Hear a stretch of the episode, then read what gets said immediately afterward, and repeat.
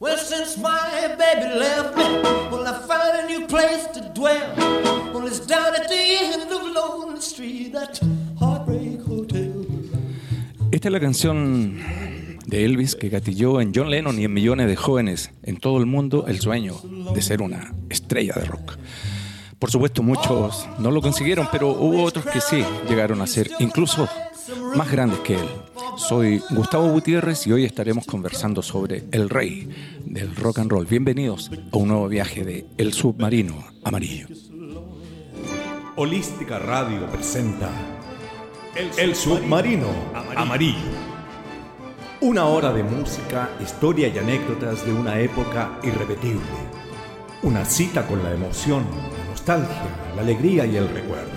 Te invitamos a acompañarnos en este viaje mágico y misterioso por los mares infinitos de un fenómeno que cambió el mundo para siempre. Te invitamos a ser parte de esta grata experiencia, a venir con nosotros y sumarte a la tripulación de El, Submarino Amarillo. ¿Qué tal amigos? Bienvenidos a una nueva sesión, a un nuevo viaje de este submarino amarillo. Estamos acá con los amigos de siempre, Rodrigo Jara, ¿qué tal Rodrigo en los controles? Muy bien, muy bien. Richard Pérez, ¿cómo estás Richard? Hola Guti, muy bien. ¿Cómo estuvo ese fin, Ese de- fin de semana con música. ¿Alguna Sí. tocatita Sí, por ahí? tuvimos una tocata con, con la banda, sí. Así, ¿eh? Sí, sí. Tu banda se llama Las, Se llama Las Sombras. Las Sombras. es casi Sí. un tributo a los Es un Shadows. tributo a los Shadows, más eh, homenajes, eh, cada actuación homenaje a, a alguna figura. Qué bien. Sí. Me alegro mucho, Sí. Richard. Richard, hoy día vamos a hablar sobre Elvis Presley eh, por eh, raz- las razones que este mes se cumplen 42 años de, de su muerte. De su muerte, El exactamente, 16 de sí. agosto de 1977. ¿Qué 77. hacías, Richard, cuando te enteraste de la muerte de Elvis? ¿En qué estabas tú? Estaba en televisión, estaba trabajando como, como jefe del departamento de arte en Valparaíso y, y fue una noticia bastante bastante impactante porque de alguna manera es la primera gran figura la primera gran figura de la generación mía que, que se muere y, y muere a una edad a una edad temprana digamos Eh, Hay, hay tres muertes que, mm, que inmediatamente eh, nos llevan a la pregunta, ¿qué hacías tú mien- cuando murió primero John Kennedy? John me acuerdo de sí. eso. Eh, 64 me parece eh, que fue John 63 Kennedy. en noviembre de 63. 63. Después cuando murió Elvis, el El 77. 77 Y después cuando asesinaron a, John John. Lennon el año 80. Uno se acuerda. de- ¿Se acuerda? de- Porque son momentos, eh, son momentos importantes, son, eh, son magnicidios en el fondo, Sí. en el caso de Lennon. El caso de Lennon es y- terrible. y en bueno, el caso John Kennedy, y, y Kennedy. Kennedy también. Y una desgracia en el caso de Elvis, sí. considerado, aunque está un poco ya eh, fuera de época quizás, Sí. pero considerado una leyenda. Sí, lo es. O sea, Elvis. Claro. Elvis. Ya era leyenda en ese momento. Claro, sí. claro, eso es indiscutible. ¿Dónde comienza esta historia, Richard, de Elvis? Tengo entendido que en- por ahí por el año 54 Elvis quería grabar una canción para regalarle a su mamá. ¿eh? A, su- a su- a su, a su madre, sí. Y él eh, es curioso porque la, la- la historia de él dice que mm, es probable que él haya ido a, Sun A Records. Sun Record. que era un, Sun Record era una, un pequeño sello un pequeño sello de Sam Phillips. De el- el Phillips. dueño. eh, a, a pagar por grabar un tema, aunque eh, dos cuadras más allá habían grabaciones eh, para amateur, digamos, Ah, que sí, se ¿eh? podía grabar. Pero él fue al sello y se dice que seguramente fue con la secreta ambición que lo descubrieran. Y lo consiguió. Lo consiguió no, no inmediatamente, sino que lo consiguió. eh, él realmente fue, un año antes, fue el año 53. A grabar. A grabar y, grabó un par de temas, un single, pero nadie nadie hizo ninguna un comentario sobre él.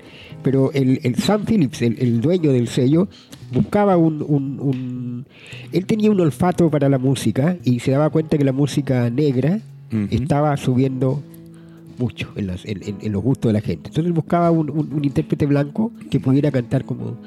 Y aparece el rey. Y aparece el rey, pero están, están eh, un día prácticamente grabando y tratando de grabar, pero no resulta nada. Claro, y en uno de esos break eh, Elvis con Scotty Moore, que era el guitarrista, y, y Y Bill Black. Black. que era Bill el contrabajista, Sí. comienzan a tocar esta canción That's All Right Mama, Sí. que entusiasmó a... Comienza Elvis solo. Ok, se fueron sumando. se le suma el bajista y lo cuenta Scott, y, es- y Scotty Moore se suma al final. That's All Right Mama. Diríamos que esta es la primera grabación oficial Sí. de Elvis. Ahí estamos escuchando That's All Right Mama, en la versión de Elvis Presley. Elvis Presley.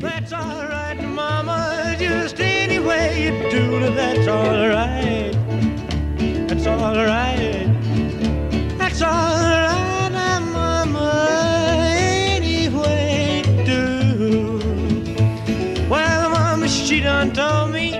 Cantaba como quería Elvis, ¿eh? Elvis sí. El- Elvis cuando llega, Tremendo. él se anota como cantante country. Country. Eh, pero cuando la secretaria le pregunta, él dice yo canto de todo. Es que cantaba de todo. Cantaba de todo, sí. sí. Y, y cuéntame, Scotty Moore en la guitarra y Bill Black en el contrabajo, ¿eran músicos conocidos de él o eran del estudio? ¿Se Eran- conocieron eran ahí? músicos que trabajaban para Sam Phillips y que Sam Phillips los llamó para acompañar a este eh, la grabación pagada, digamos, acompañar a este a este novato, nuevo. sí, este nuevo, eh, y ahí se conocieron. Y ahí siguieron por muchos años. Esto, esto fue el 54. Y Y, 54, él, y Elvis nació el 35. el año 35. O sea, tenía 18, 19 años por ahí. Sí, sí. Qué interesante. Eh, hay que decir que Elvis no era un compositor de canciones, él solamente No, cantaba. cantaba. De hecho, esta canción había sido grabada mucho antes por un cantante que se llamaba Arthur Crudup Sí. y, y Elvis la tomó como, como parte de su repertorio. Grabó esta canción. Eh, eh, lo interesante de esto es que después de esto comenzó a grabar algunos, algunos muchos temas, digamos, de rock and roll y se empezaron a escribir canciones para él. Los autores Sí. comenzaron a, a escribir material para que Elvis lo grabara. En el reverso creo que estaba Blue Moon of Of Kentucky, Kentucky, sí, una, sí. otra canción un tanto country. Pero fue en el año 56 cuando aparece este tema que, que rompió... No, no, esa es, esa es la que sigue. Eh, estábamos hablando de Heartbreak. No te preocupes, eh, Rodrigo, que yo me equivoqué acá, así que no hay es problema. Pero no te preocupes. El, el 56 aparece Heartbreak Hotel, que fue la que... Que tampoco es de él, ¿no? No, ni- ninguna canción es de él. Sí. Yo estuve revisando, Richard, Sí. y, y hay dos aportes de un par de, de versos en algunas canciones de Sí. Elvis, pero él, él no compuso ninguna canción. Pasaron muchos años desde que aparecen los Beatles para que Elvis volviera a tener un número uno. ¿A qué, crees tú que se debe este retiro de, Elvis de las pistas? Aparecen los Beatles y hay muchos que se retiran. Hay muchos que se retiran porque, porque además el, mundo de la música y el mundo, eh, la sociedad va cambiando y empiezan a aparecer nuevas, nuevas eh, necesidades musicales, nuevas exigencias y nuevos gustos. Y la gente empieza, los músicos empiezan a hablar de otras cosas. Entonces, en ese momento Elvis empieza a quedar un poquito atrás mano, eh, pierde un poco la, eh, la- la fogosidad o pierde ese, ese impulso, ese impulso que tuvo de mezclar el country, que- a- agregarle el, el- el elemento rock. el Claro, elemento- hasta entonces era como un era como James Dean, como Marlon Brando, era un tipo Eh, Era un ícono en, en ese, en, ese, eh, en esa categoría. Empieza a abandonar eso y se empieza a, a transformar en lo que la gente llama, que también podemos discutirlo en algún momento, lo, lo que la gente llama comúnmente el pop. Se transforma más en un cantante pop y, el, y, la, y esa raíz de country que tenía y esa raíz de rock empieza a perderse Claro. y empieza, la, la- empieza a tener menos, menos eh, demanda su, su música. Y por otro lado, él se dedica a- a- al, al negocio de la, del cine. del cine. o sea, no él, el, el, el, el- manager. Claro, el manager es el que lo empuja a hacer Sí. esto. Hay una frase muy interesante de John Lennon que dijo en, en algún momento, tenía 13 años cuando comencé a interesarme por el rock and roll. Rock Around the Clock de Bill Haley y sus cometas, dice Lennon, me habían llamado la atención, pero nada, nada me había impactado o nada me impactó realmente hasta que escuché a Elvis. Claro, y además está el factor, de, de- digamos, las primeras fotos y las películas de Elvis, las primeras que hizo. Hay un tema, hay un tema de, de, digamos, de emulación. Que tiene mucho que ver con la gente joven en el tema estético. Era mucho más apasionante ser un Elvis que ser un Bill Haley. Claro, Elvis Por- además, Por la belleza, por, el- por el- la lo- forma de vestirse. es lo que te iba a decir, Elvis además tenía Claro. una tremenda pinta. Es, es- es lo mismo que, que años después los Beatles eh, tra- traspasaron a, a la gente, digamos. Eh, digamos, Y- la gente parte, parte era- por un tema visual. Claro, y era rubio Elvis, ¿ah? Elvis era rubio y bastante rubio. Claro, y se tenía el pelo negro. No sé en qué periodo se lo habrá empezado a teñir, pero, pero era rubio. Se lo debe haber tenido después que volvió de, del ejército. De Alemania. Claro, porque en el ejército no creo que se haya teñido el pelo. Claro. No No, hubiese sido bien, eh, bien visto en el, en el ambiente Claro, militar. Porque, porque la, la señorita Priscila. La señorita Priscila. lo- eh, eh, ella lo, lo- lo conoce, co- lo conoce. Priscila. Ella dice, lo conocí rubio. Claro, él lo conoció Sí. rubio. Y él Sí. se tenía el pelo negro y tenía unos ojos verdes. Era sí, bien era, para el, para ¿Cuán- el mundo anglosajón. ¿Cuánto, ¿Cuánto medía? ¿Cuánto habrá medido Elvis? ¿Un metro ochenta por ahí? Era, Un poquito más, sí, un poquito. Para la época era, eh, los Era estándares de la época era, metro alto. 82, por ahí. Hoy día los niños miden, eh. Rodrigo mide como 3 metros y tiene Sí, entre 3 13 metros años. 10, dicen, sí. Eh, bueno, ocurre que, que hay, hay algo ahí que, que pasa, Richard, que estas cosas de la vida, aparecen los Beatles y desaparecen muchos, muchas estrellas del rock que tenían más o menos la misma, el mismo impacto que Elvis en los jóvenes, especialmente aquellos que querían ser músicos. Por ejemplo, estaba Chuck Berry. Chuck Berry es Chuck acusado Berry, de, no sé si de violación, de algo. no, con- de, de con una niña. emparejarse con una niña eh, blanca. Ah, mira, el delito, ¿ah? Sí, era un delito en muchos estados eso, estados de, en Estados Unidos. Eh, Bueno, Sí. le ocurre eso a Chuck Berry. Little Richard tiene un accidente que se, se quema. Casi eh, se, casi se muere, sí. claro. y se, además se dedica a, se, se, convierte evangélico En y se dedica claro. a predicar. a predicar. Bill Haley, que ya estaba como un poquito Sí. pasadito de moda. eh, Bill Haley lo, lo que estaba haciendo en ese momento, eh, sus grandes logros estaban siendo en Europa, principalmente. Jerry Lee Lewis, Jerry Lee Lewis que también tuvo un problema que se casó con, eh, con su prima y eso también fue un, eh, un escándalo y lo sacaron de los charts y todo eso. Bueno, esto, esto ah, también está Buddy Holly. Buddy Holly tuvo un accidente aéreo y murió a los, a los 21 murió- años. murió Me parece que un Richie. Richie Valens, y con eh, Big Booper.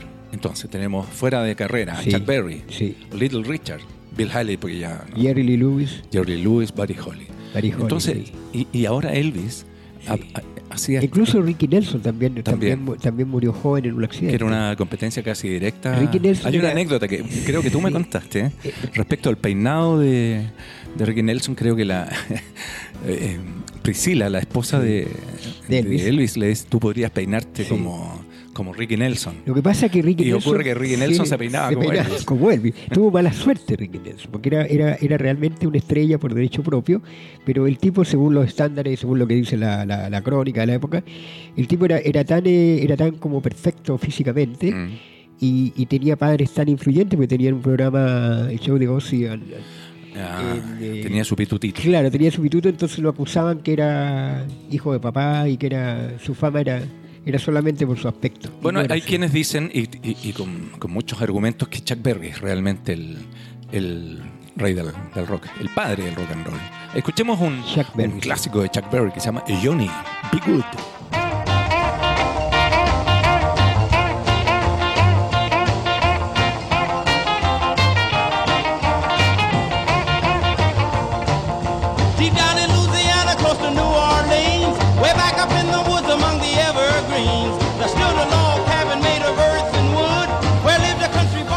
Rockero, Johnny buen rockero Chuck Berry. Chuck Berry, es- es- según lo- los, los- los- los críticos actuales, eh, se dice que cualquier, cualquier guitarrista, cualquier guitarrista actual, tiene, un, un- un- tiene una manera de expresarse en la cual posee un gen que lo conduce inevitablemente hacia Chuck Berry. ¿En serio? Eso, eso es lo que, lo que se ha hablado de Chuck Berry. Que, digamos que todos los guitarristas de rock tienen algo que parte con Chuck Berry. Chuck Berry, claro, eh, tú sabes que Chuck Berry no tenía, no tuvo banda, sino que él, actuaba generalmente solo y con la banda que estuviera. Y por eso casi todas sus performances son, eh, son distintas unas de otras. En Estados Unidos aparecen los Beatles por ahí por el año 64, Richard, ¿cierto? En, en febrero, enero, no, no sé, por ahí en el En show de Ed Estados Unidos Sullivan. aparecen después del show de Ed Sullivan. Ellos te- colocan sí. su número uno en Estados Sí. Unidos y ya son Ed invitados Sullivan a, es como a Estados la, la Unidos. puerta para... La puerta abierta. Sí.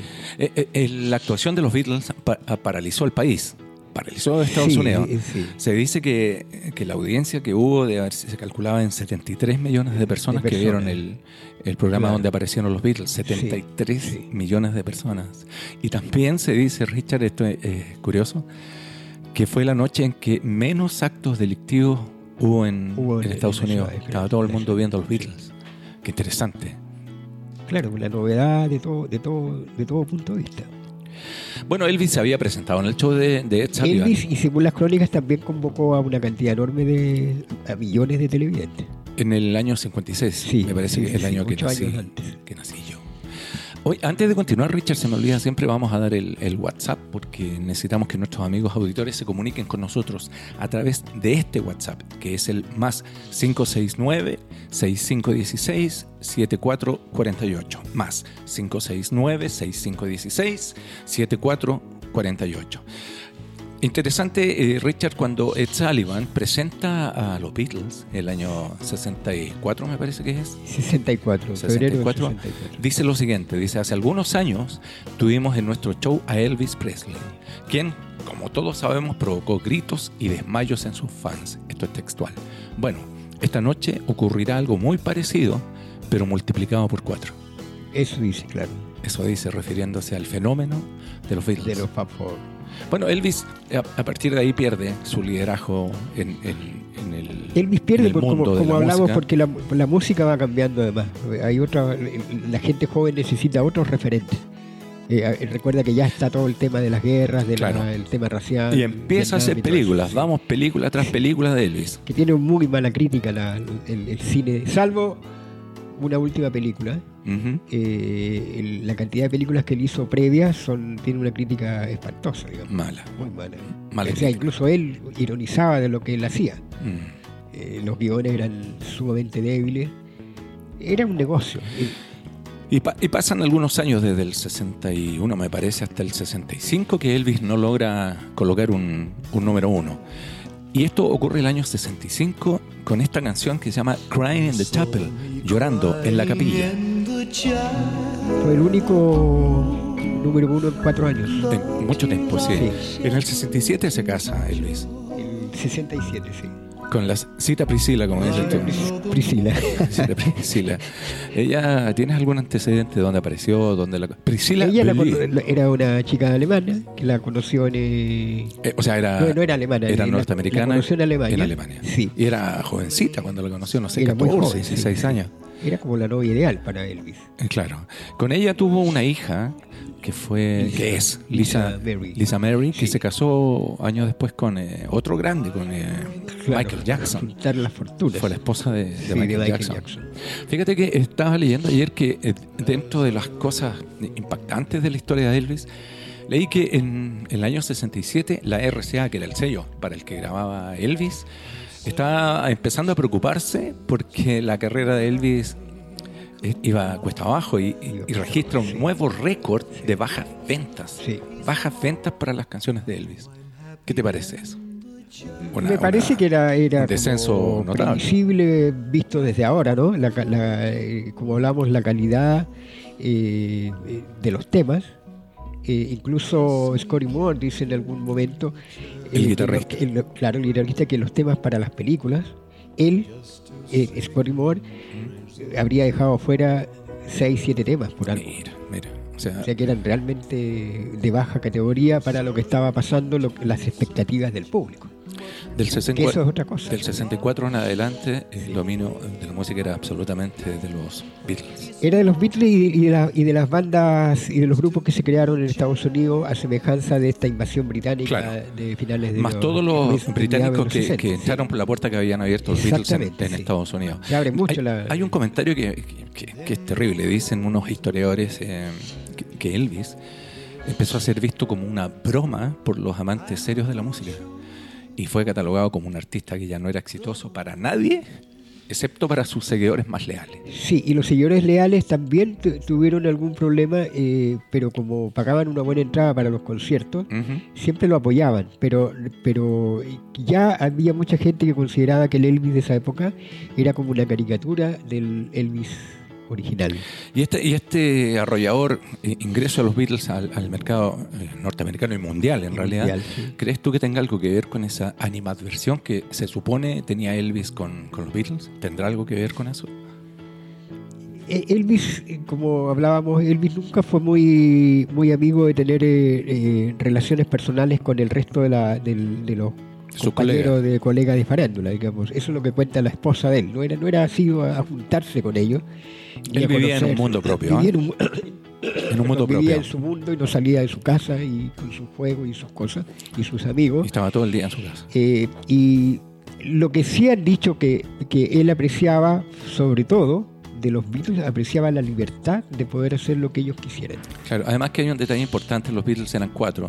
Eran Se cuatro. apañaban en sus momentos Eran cuatro, complicados, se daban ánimo. Él era Elvis solo. vivía en una, a pesar de estar rodeado de, de grupos tremendos de gente, asistentes, guardias. Pero era gente que vivía de él, que lo único que querían era que se mantuviera para, para tener eh, su sustento. más. sus parásitos. ¿ah? Eran sus parásitos, la mafia de Memphis, como se dice. La mafia de Memphis. La mafia de Memphis se se le cataloga así. Y el, y el manager de el, el famoso coronel Parker, que no era coronel, No, no, es un... eh, era un- una persona que lo esquilmaba en, en términos de, de- de- de participación. Hacía todo lo posible para que Elvis participara en, eh, en, eh, en- en todo tipo de, de eventos y en todo tipo de circunstancias para él poder tener su tajada. Entonces, eh, la única manera que él pudiera tener esa vida era mantener a Elvis en lo que hacía. Elvis, por ejemplo, según la según alguna alguna crítica de cine, pudo haber sido un buen actor. E- incluso a, a Elvis lo tantearon para, para actuar en la película West Side Story. Ah, Que Amor sin barreras Amor se llamó acá. barreras, que habría hecho parejas ¿cómo con, con Natalie Wood. Eh, George Akiris. Eh, él habría hecho el papel de Richard Beimer, seguramente. Natalie Wood. Y Natalie Wood, que era amiga de él y había sido novia, parece. por Segunda vez que mencionamos a esa belleza. A esa belleza, sí. Entonces, eh, eso se, se- se lo negó absolutamente el, coronel- el coronel Parker. Es curioso que, eh, que Elvis, teniendo esa especie de, de mala onda con los Beatles, haya grabado incluso algunas canciones, las cantó en sus shows.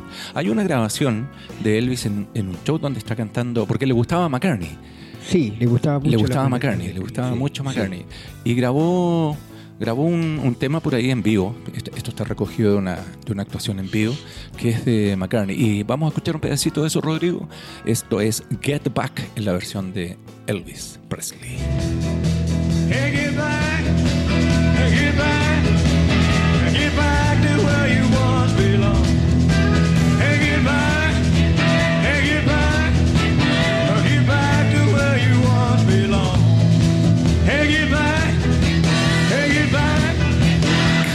get back Get Back, cantado en vivo por. Elvis Presley. También cantó Something de George Harrison. Cantó- y Yesterday. Yesterday y Hey Jude. O sea, Hey cantó Jude, sí. varias canciones de los Beatles. No, no él era, él en, el, en el escenario cantaba mucho los No era- Beatles, pero debe haber grabado tres o cuatro. no era tan, tan mala onda. con- No, no, no, él, él apreciaba la música y según la esposa lo que, lo, lo que al principio más le gustaba era la música de Hard Day's Night. Mira. De Hard Night. Y Y- apreciaba realmente el talento de ellos. Y, y Something la cantaba porque decía que era una canción de amor, al igual que Frank Sinatra, que era una de las más grandes canciones, Sí. canciones de amor. Vamos a escuchar un poquito Something de George Harrison en la versión de Elvis Presley.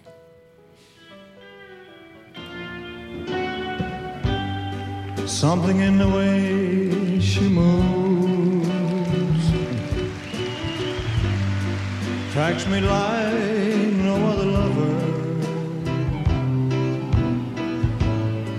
Something in the way she woos me. I don't want Something in the Way She Moves. Gran canción de George Harrison, grabada también por él. Ahora siempre Elvis. en esto hay que, hay que ir un poco más allá, pienso, y, y ver hasta dónde a, a Elvis también le convenía, le convenía eh, mostrar al público esta faceta de interpretar temas que, tal como Sinatra, cantaba Beatles, eh, Elvis Sí. también cantaba Beatles, como diciendo también tengo una apertura de, de- de oferta. Claro. Y estoy cantando algo que, que- que en definitiva es, es un éxito probado. Claro, y, y- y su competencia, su competencia, Y su competencia. digamos. Y Ah, él- Elvis estaba como a maltraer en ese momento, como tú decías, estaba con problemas con el sello, estaba haciendo mala, eh, te- tenía una mala crítica por, por su cinematografía. mal asesorado también. Mal asesorado. Musicalmente los productores no, no le Eh, apuntaban. Claro, estaba, estaba también en- en- en- en- con problemas emocionales, divorcio, seguramente tenía problemas de adicción en algún caso. Oh, qué terrible, qué terrible. Hay, hay una curiosidad, Richard, que a mí me llamó muchísimo la atención. Tú sabes que Elvis solo grabó, ganó dos Grammys. Dos, Dos Grammys. sí. O sea, ganó menos Grammys que, eh, que Juanes, que Sí. O sea, si me, si me digo por Grammys, Eh, Ganó menos Grammys que Maná. sí. Ganó dos Grammys. Y curiosamente, el primer Grammy lo, lo ganó el año 68 eh, por mejor intérprete de música religiosa. música religiosa, claro. Qué terrible. Qué terrible. O sea, Maná y Juanes son más que Elvis. y muchos más, en términos de más. premios. Sí, Cualquier artista latino tiene más, más premios que Elvis. sí. Es increíble. Después, eh, el año 69, me parece, ya cuando ante la inminente ruptura de los Mm. Beatles, comienza Elvis a entregar un, material, un material interesante. Vamos a ir una, a una pausa y luego regresamos con esta nueva etapa del rey.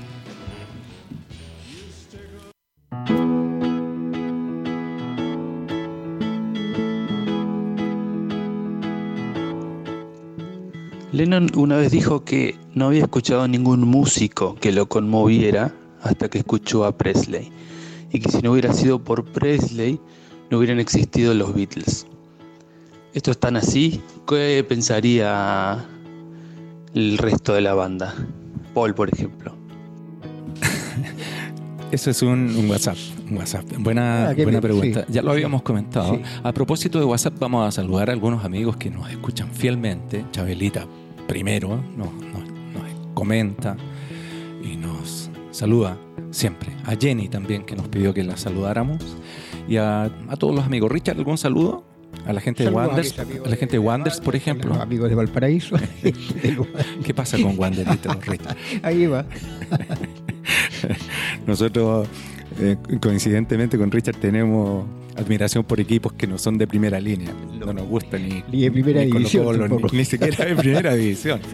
Eh, Richard, hincha furibundo de Wonders de Sí, Valparaíso. Sí, en mi ciudad natal, sí. Y Guti, hincha furibundo de Cobreloa. Cobreloa, lo más grande, el más grande. El más grande de los chicos. Dicen que el más grande de los chicos es el más chico de los grandes. Claro. Ah. eh, Y no somos grandes, somos gigantes. Ya, pero volvamos a nuestro tema, al tema que nos convoca. Eh, Rodrigo, que, que le gusta, parece que el Real Madrid. Hoy día a los cabros le gustan puro equipo. um, Ya, ya no hay hinchas. No, pero le gusta Colo Colo también. Decíamos en, en atención a nuestro amigo que nos mandaba WhatsApp que efectivamente John Lennon Sí. dijo que nada lo había conmovido, ni impresionado, ni estremecido hasta que escuchó a él. Esa frase que dice que, que sin Elvis no existirían los Beatles, Lennon la dijo al otro día ¿Mm? de la visita que ellos hicieron a Elvis.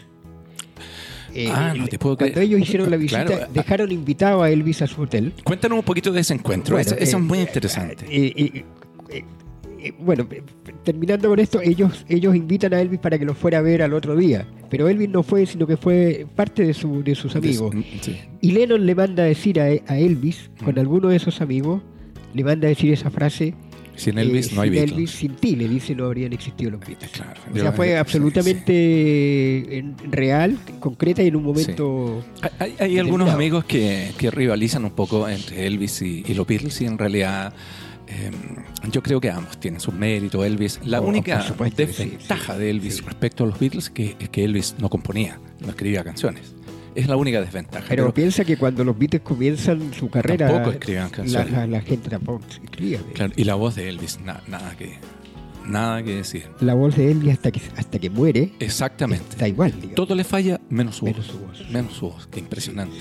Es una Eh, voz maravillosa. Nos iba a contar, Richard, eh, esto de, del encuentro. Los Beatles siempre quisieron conocer a Elvis desde el primer viaje a Estados Unidos, pero siempre había alguna evasiva o había, o había un problema y el coronel Parker les mandaba algunos regalos como para tenerlos contentos. Hasta que se concreta esta visita cuando Elvis está en, en- en Los Ángeles eh, eh, el 4, el, el 27 de agosto del año 65 en Los Ángeles. Y Elvis estaba filmando la película Blue Hawaii. Blue Hawaii. Blue- Eh, Te cuento una anécdota de Blue Hawaii. Blue Hawaii, cuenta. Yo vivía en el centro, en, Ah. en la calle Teatino, entre Huérfanos y, y Agustina.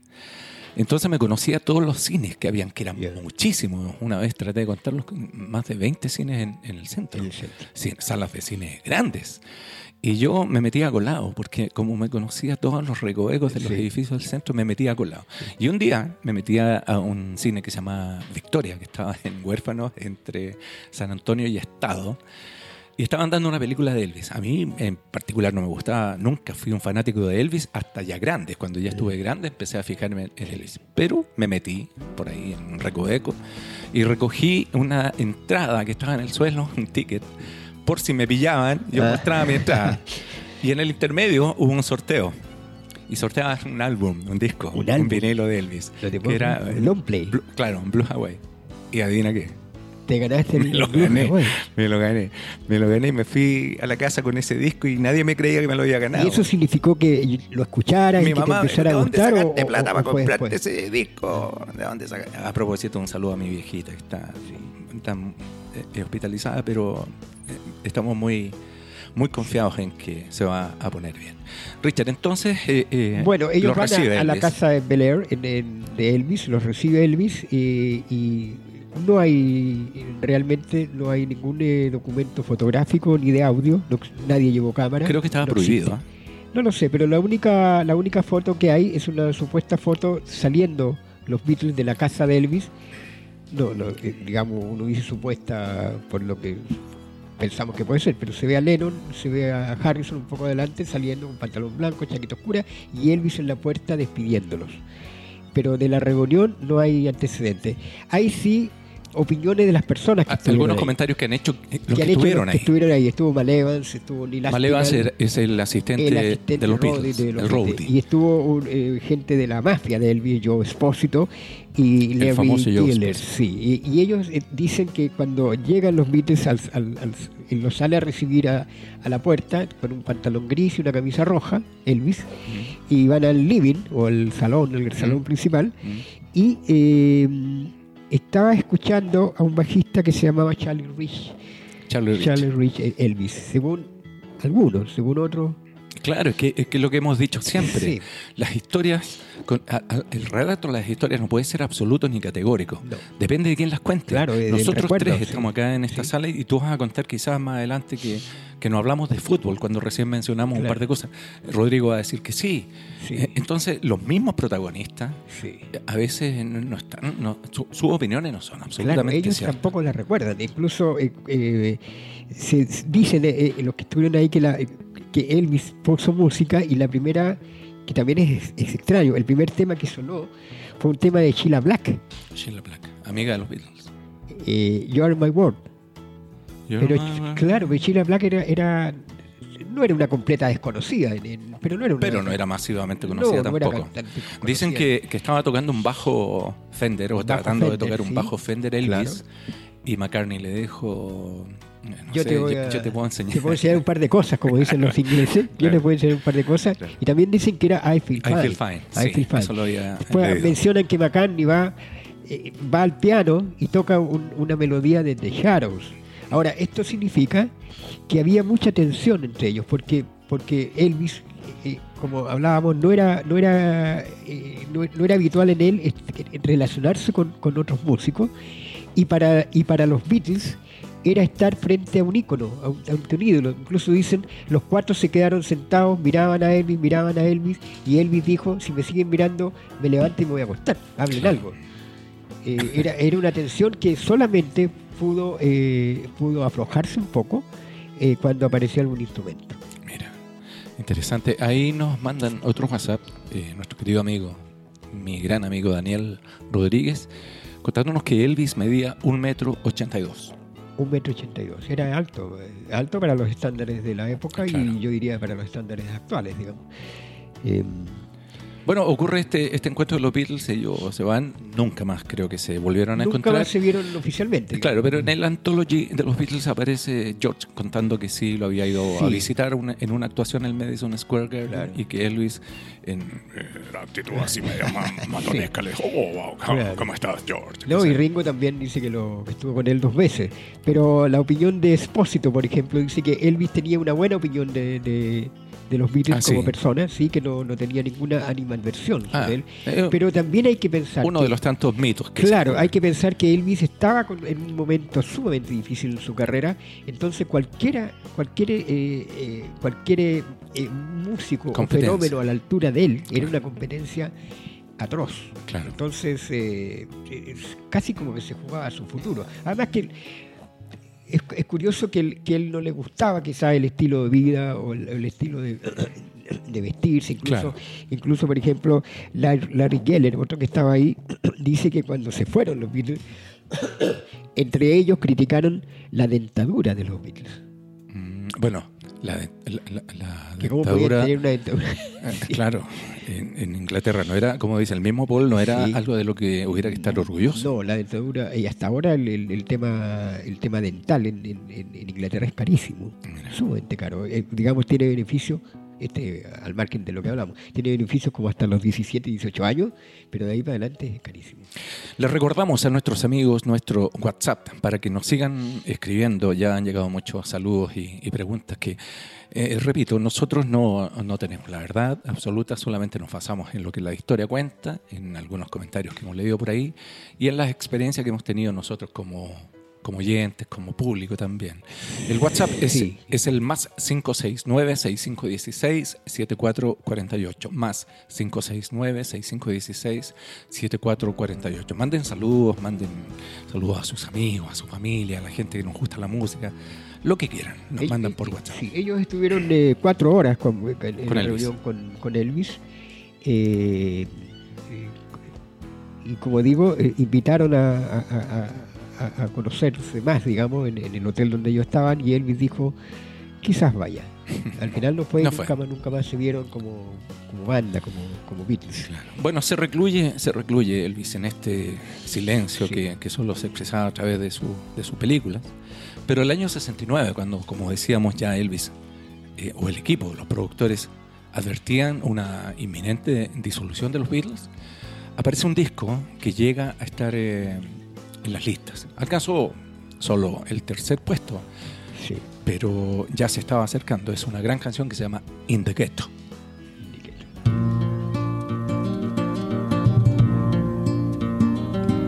as the snow flies.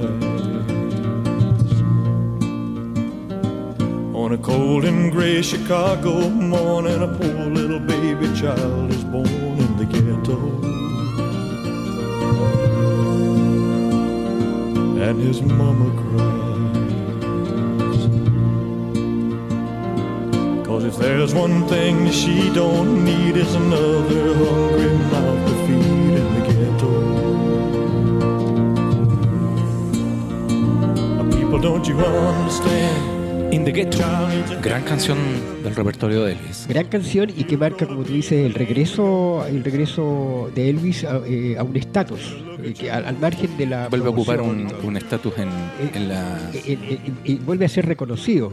Además, además forma parte de, de- de la banda de una película, Ujú. una de las últimas películas de Elvis, eh, que tiene muy buena crítica donde Elvis no es el papel del cantante, no, no canta incluso, no, Ah. no- no es un personaje que canta, es, un- es un- es un- es como una, una crítica social. así. A mí me impresiona la voz de Elvis, eh, Richard. E- Es Elvis impresionante. es, es impresionante el registro. ¿Cuántos imitadores ah, de Elvis? Incluso los Beatles imitaban a Elvis. McCartney hace una muy buena imitación. Claro, y sin contar todos los imitadores estrellas que hay en Europa. Bobby Solo en Italia, Johnny Holiday en Francia, Richard Sandro en, Sí, en Argentina. sí, sí. Eh, ¿Quién más? Eh, a muchos Elvis, muchos Elvis. A propósito, un saludo a un gran amigo mío que hace tiempo que no veo, que me, acordé ahora recién, que es un gran intérprete de Elvis y no lo veo hace tiempo. Me encantaría que se comunicara con nosotros si es que tiene oportunidad de escucharnos. El gran Dante Benassi, Ah, Dante un Benassi. tremendo Saludos cantante eh, del Es repertorio un de Elvis, estupendo, sí. bueno, eh, aparece esta canción In the Ghetto. Que todo esto está, está compuesta por Mark James, un compositor y cantautor, digamos, que intentó colocar algunos, algunas canciones eh, antes del, del, del estallido mundial de Elvis y los Beatles, pero que no, no funcionó. Sin embargo, le pasó un par de canciones a Elvis, entre las cuales está esta. Lo que pasa, per- perdón, lo que pasa que además el coronel Parker en alguna época previa a esta aleja de Elvis a Lieber y Stoller. Lieber Stoller, que era un- una, Que era dupla una dupla que le había dado muchos éxitos. que- que- Pero Lieber y Stoller tenían una- un problema para el coronel Parker, que tenían opinión creativa y tenían cierta influencia con Elvis. Cómo cantar y cómo. que iba en contra un poco de, de- de lo que De la maqueta que- Parker que- claro. quería mantener a toda costa. claro. Entonces los despide.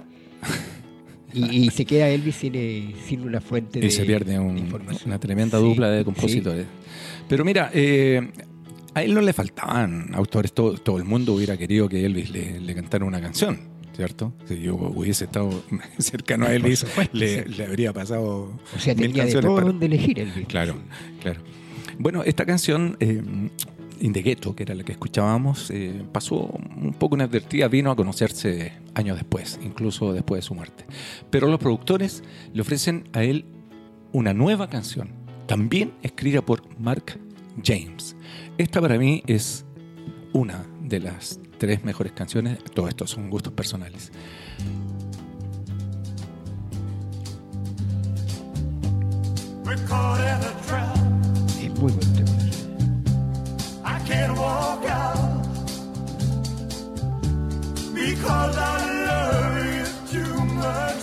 Suspicious Mind, qué temazo, Richard. Esta es una de mis favoritas. ¿La conocía usted, Rodrigo, esta canción? La conocía, clásico. Es, Bien. que es como vuelve, como regresa. ¿Qué edad tiene. Rodrigo? 22, mira. Y es curioso, los Beatles no, nunca. Nunca cantaron, una, o sea, nunca grabaron una canción de Elvis. ¿eh? No, ahora. con toda la eh, admiración que le sí. Ahora tienen eh, versiones cover. así Claro, como- a- algunas cosas que tocaban en, en la época de, de, de eh. McCartney también ha hecho un par de. De versiones. Ahora hace poquito eh, vi un, un video de Paul cantando That's Alright Mama. Right Mama. Con los dos músicos que grabaron con Elvis. Con los Con Scotty Moore y sí. con, con tres, porque estaba Scotty Moore en la guitarra, Sí. estaba Bill, eh, Bill Black. en, en el bajo y también estaba DJ Fontana, baterista Fontana, histórico. de- originales, sí. Originales de, de Elvis. Faltaron los Jordan De Jordanes, que eran los que le hacían el, el coro. Richard, antes, pucha, ya se nos está acabando el tiempo, nos quedan pocos minutos. No vamos a alcanzar a, a comentar todo lo que hubiéramos querido y probablemente hagamos un, un segundo capítulo. Pero hay un, hay una, un episodio que es muy importante en la historia, que es el encuentro de Elvis con el presidente de ese momento de, de Estados Unidos, Richard Nixon. Sí, esa- y, y ese podría ser un, un- un- tema un poco os- oscuro, oscuro en la historia eh, de Elvis. Mm. Y recordamos que estamos haciendo este, este recuerdo de Elvis por, por, eh, por la conmemoración, por la de- conmemoración de, su y muerte por la relación que tuvo con, con los Beatles. con los Beatles, Sí. eh, ídolo de los Beatles. Y él visita a Nixon cuando ya está, digamos, como que ya no lo conocen, no lo reconocen tanto en, en- en- en las calles, ya no es Está, está en un bajón Elvis. era un bajón realmente. ¿Qué Y año él- fue eso, Ese Richard? fue el año 70. El 21 de diciembre del año 70, él visita. O sea, estaba empezando a, a retomar, a retomar, el, el sí. éxito. Él, él visita como de sorpresa, a- va a la Casa Blanca, se entrevista con, pide entrevistarse con el presidente y le ofrece ser una especie de, le, le- le pide una- un reconocimiento en el fondo, le pide una, una, una no una medalla, una chapa, Una chapa. De, de ser un, un protector de la lucha contra la drogadicción, contra, el- contra los hippies y contra la invasión extranjera eh, comercial y musical. Que atentaban contra, según él, Sí. los Estados Unidos. Atentaba contra los valores estadounidenses. Y, y fue una reunión bastante, bastante compleja porque Nixon eh, no entendía mucho qué hacía Elvis ahí. eh, no estaba interiorizado de la vida de Elvis. Además, eh, además andaba vestido con su... con- andaba con, con su capa, con sus cositas, qué sé yo. Él llegó con tres, cuatro amigos. eh, y Nixon tenía una cantidad de problemas, como después se supo, que eran mucho más importantes, pero le da la- el reconocimiento y lo nombran eh, como defensor de los valores. Agente. Agente especial como encubierto. Y él estaba muy orgulloso de esa, de esa chapa eh, como agente encubierto oficial. Claro, y, y recordemos que Richard Nixon fue uno de los principales oponentes al regreso de John Lennon Absolutamente. a Estados Unidos. Sí, fue enemigo declarado. porque lo de- considera un agitador de masas. un agitador político además, contra eh, él. además Elvis insistió, fue muy, muy duro al decir que los Beatles eran eh, un peligro para la Era sociedad norteamericana la y además sí. Por el consumo de drogas. de drogas. Pero mira, es curioso porque respecto a eso hay un comentario de Paul McCartney que es muy interesante. Paul dice, comillas, es curioso que Elvis se haya referido a nosotros como drogadictos, porque ya sabemos lo que le ocurrió a él Sí. por el uso abusivo de estupefacientes que además, Richard, eran, eran recetados. Eran recetados. Eran recetados. sí, o sea, sí. había médicos que le recetaban esta cantidad de drogas, fármacos, lo que le ocurrió a Lo Michael Jackson. A Michael Jackson le ocurrió exactamente lo mismo. Y Paul dice, lo más pernicioso que he consumido en mi vida es el cigarrillo. Sí. O sea, acusar a los Beatles de... Claro, y, y, y De McCartney, drogadicto. sí, se consi- él considera que fue que, que estaba confundido Elvis al, al hablar de esas cosas. Fue una maniobra, digamos, como desesperada quizás de Elvis para hacer algo. Dicen, que estuvo vinculado Elvis con la, con la CIA. Son No sé, especulaciones, ¿no? No sé, debe ser especulación. No creo que. Quizás producto de este mismo encuentro con... Claro, no creo que Elvis, siendo una, una persona que no tenía contacto con los demás, que pasaba encerrado, no creo que le haya servido mucho. Sí, es verdad. Bueno, Elvis, sin duda, es uno de los artistas más grandes de la historia de la música popular. Indiscutiblemente el rey del rock and roll, aunque se, se le adjudica también a Chuck Berry, todos estos que mencionamos antes, que son un Claro. poquito un rock más, más duro, ¿cierto? Más, más, Claro, más, más, de verdad quizás. eh, más sí, auténtico, eh, más, sanguíneo, como se Claro, dice, como dice el mismo Little Richard, él es el arquitecto del rock. El arquitecto. Él se autodesigna. Y él dice, Little Richard dice, yo influí a los Beatles. Claro que sí. Y es- eso, y eso es absolutamente cierto. probable, sí. Ese mismo año en que se encuentra eh, Elvis con Richard Nixon y todo este, este fantasma de que Sí. fue un agente, de Sí. que tenía una placa, Sí. un reconocimiento contra, en contra de todos aquellos que atentaran contra la dignidad y- Contra los valores. y los valores de, de Estados Unidos, publica una canción que también se convirtió en un éxito, que fue compuesta por Baker Knight. Esta canción se grabó originalmente, Richard, en el año 59, 1959, y Elvis la toma, la toma después para presentarla desde una actuación en vivo. No, no hay una grabación de estudio de esta canción. Escuchemos un poquito de The Wonder of You, lo maravilloso de ti.